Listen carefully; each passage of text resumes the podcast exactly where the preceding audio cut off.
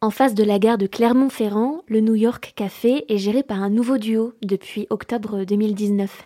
Magali Ferreira et son mari Dinis ont repris cette enseigne qu'ils connaissaient déjà très bien. Au micro, Magali Ferreira remonte le temps à l'époque de ses études en stylisme, bien loin du comptoir en zinc. Il s'avérait que ben, je suis tombée amoureuse d'un jeune homme dont les parents avaient un café.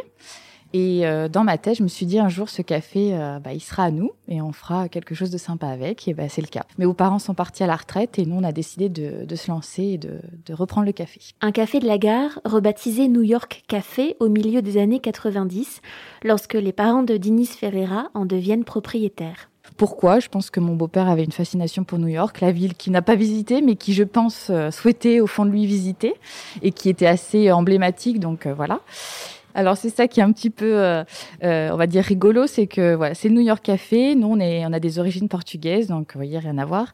On a décidé quand même de garder euh, le nom parce que ça fait partie de l'histoire du café et puis de, de familial aussi. Ce qui n'empêche pas Magali et Dinis Ferreira de proposer désormais des spécialités portugaises certains midis. Notamment le vendredi, on a instauré le plat de morue qui change toutes les toutes les semaines. On fait une recette différente. Le couple a dû faire face, comme tous les restaurateurs, à ce que Magali appelle une année gruyère. On a bien travaillé janvier-février, on avait commencé à avoir un très bon rythme de travail, malheureusement qui a été chamboulé par euh, mois de mars, euh, le confinement, qui a ensuite très bien repris au mois de juin. En fait, on a super bien travaillé juin, juillet, août et euh, septembre un petit peu aussi. On a eu beaucoup de tourisme, donc comme on est en face de la gare, bah, ça, ça bougeait énormément, donc c'était super. Enfin, on avait un bon rythme, on avait déjà une clientèle qui commençait à venir régulièrement. Et puis voilà, reconfinement de deuxième reconfinement. Dans ce contexte, le coup de pouce accordé par Clermont-Auvergne Métropole a été le bienvenu. C'est notre première année, donc on n'a pas forcément une grande trésorerie. Bah, ça donne un coup de pouce pour justement penser à l'avenir et pouvoir se dire, bah, on peut peut-être faire des projets pour justement euh, apporter des modifications qui vont pouvoir nous permettre de rester ouverts si des fois, euh, voilà, on continue dans cette euh, dans cette année 2021 avec le, Covid, quoi. Des modifications qui pourraient rimer avec diversification.